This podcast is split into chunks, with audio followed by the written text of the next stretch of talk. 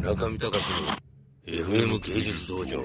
ということで、えーっとですね、もう名残惜しいんですけど、ついに最後の曲になってしまいました。でもね、なんかあの、心あるファンはもう分かってると思いますよ。この、こういう流れでこうランキング出てきて、1位に残っ、あの、ふさわしい曲があるとしたら、もうこれしかないっていうことが、みんな分かってるはずなんです。だから、こう、今更ね、僕がもう何も語るべきことはないような気もするんです。では、僕の選んだ第1位は、イッサで、Justifies です。これは仮面ライダーファイズのオープニングテーマですね。すごくこう、あの、僕も大好きな曲ですし、あの、ファンにもものすごく愛されてる曲です。なので、やっぱり仮面ライダーファンの人もね、何人かはこの番組聞いてくださってると思うんですけれど、1位はもうこれしかないだろうと。まあそんな感じがもうしてると思うんですよね。これはね、もうなんか、言うべきことないんですよ。思い入れも強すぎるし、完成度もね、やっぱりあの完璧すぎて、もうね、もう冒頭からいいんです。もう、あの、広がる宇宙の中、can you feel です。小さな星の話をしようってね。このつかみでね、もうね、すべてがこうわかるんですよね。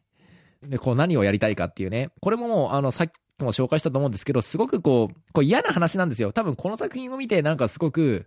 なんか救われた気持ちになったりとか、なんかこうすごい感動したりってこと多分ないと思うんですよね。で、どちらかというと、もうなんかこう、汚物とか体液みたいなものがこう吐き出されてるような、そんな印象を受ける作品だと思うんですよ。でもなんかあの、そういう、ある種のグロテスクな現実みたいなものをやっぱ人間見ると気持ちいいってことがやっぱあるんですよね。で、それをこう、まさにこうヒーローものっていうフォーマットを使って再現してるっていうのはこの仮面ライダーファイズっていう作品だと思うんですよね。で、これね、あの、これラジオなのがあまりにも惜しいんですが、なんかこう皆さんぜひこうね、ビデオ借りてきて見てほしいんですよ。このオープニングのね、この映像がいいんですよね。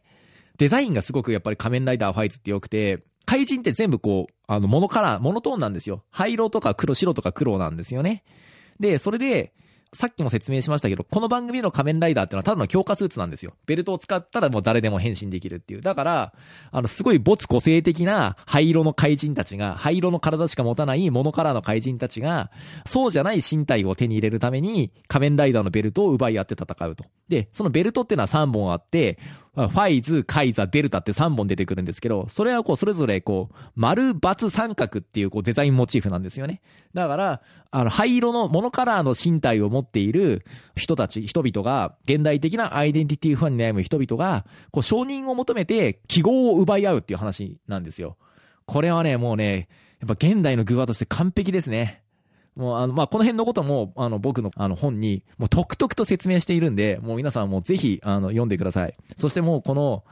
熱い、そして深淵な仮面ライダーの世界に浸ってください。